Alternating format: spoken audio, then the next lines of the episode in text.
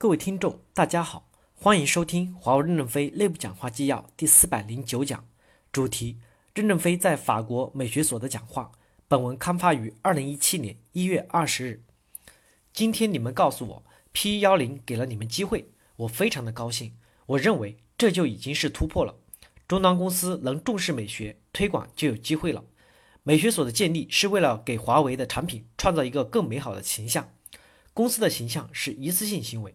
我们可以外包，但产品是有纵深的持续性行为，几十年到几百年。我们希望华为的产品除了性能好以外，还要给人提供一个美好的形象，让人不仅因性能好想买，看着美也喜欢。美学不仅只为终端服务，你们是为所有的华为产品服务的。周鸿多支持你们，你管整个欧洲，可以垂直管下去。企管的产品非常多，家庭路由器也是重要的装饰品，能设计的有多漂亮？我希望这些工业品不仅仅是工业品，而能设计成一个赏心悦目的产品。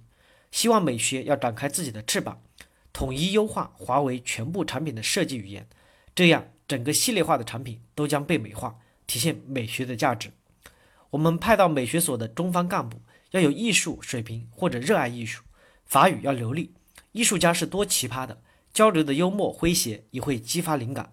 法语的浪漫，语言的流利，容易一碰一插。碰出火花，感谢大家的收听，敬请期待下一讲内容。